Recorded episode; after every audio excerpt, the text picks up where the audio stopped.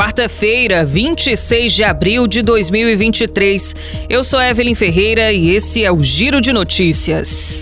A Câmara aprovou o regime de urgência para a tramitação do projeto de lei das fake news em meio à pressão de um bloco de deputados e das big techs para retardar a análise do texto. A proposta teve 238 votos a favor e 192 contrários. A tramitação mais rápida passou após o presidente da casa, Arthur Lira, usar o regimento interno para diminuir a quantidade de votos necessários para aprovação.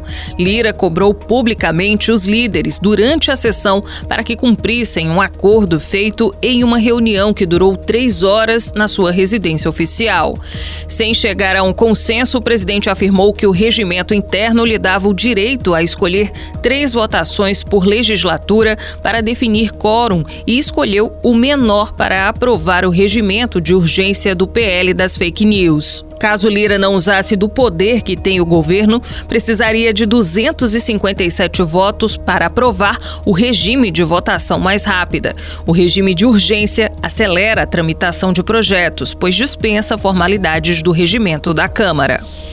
A Confederação Nacional de Municípios emitiu uma nota nesta terça-feira em que afirma que o valor anunciado pelo governo federal de 7 bilhões e 300 milhões de reais para custear o novo piso salarial da enfermagem em 2023 é insuficiente para garantir os pagamentos. O crédito especial foi aprovado pela Comissão Mista de Orçamento no Congresso Nacional nesta terça. A nota é assinada pelo presidente Paulo Zilkowski.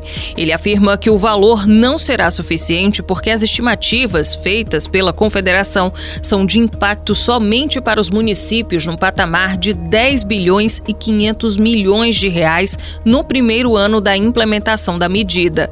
A Confederação diz ainda que a fonte de recursos prevista no projeto para custear o piso da enfermagem é a capitalização do Fundo Social, onde há um total de 18 bilhões e 700 milhões de reais, valor que seria suficiente suficiente para pagar integralmente o piso anual nos municípios, estados, Distrito Federal e para os prestadores de serviços contratualizados com os entes públicos.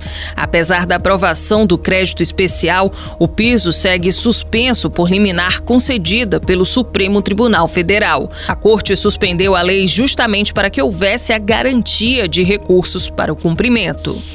O Ministério da Educação começou a coletar, via plataforma digital, opiniões da população brasileira sobre o novo ensino médio. O recente formato é alvo de críticas no país inteiro desde que começou a vigorar em 2022. A coleta de opiniões faz parte de uma consulta pública proposta pelo governo federal em março e deve ajudar na reestruturação do modelo. Essa é uma das medidas no processo de escuta da sociedade e qualquer pessoa pode opinar sobre o assunto desde que se cadastre no ambiente digital.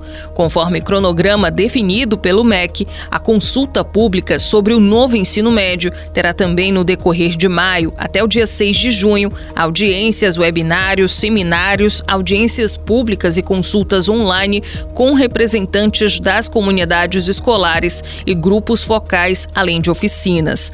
No caso do novo ensino médio, uma das críticas feitas por pesquisadores da educação entidade, alunos e professores é a de que o modelo criado no governo do ex-presidente Michel Temer em 2017 não contou com uma ampla participação da comunidade escolar na definição. O Giro de Notícias tem produção de Igor Silveira, na sonoplastia André do Vale. Essas e outras notícias você confere no gcmais.com.br.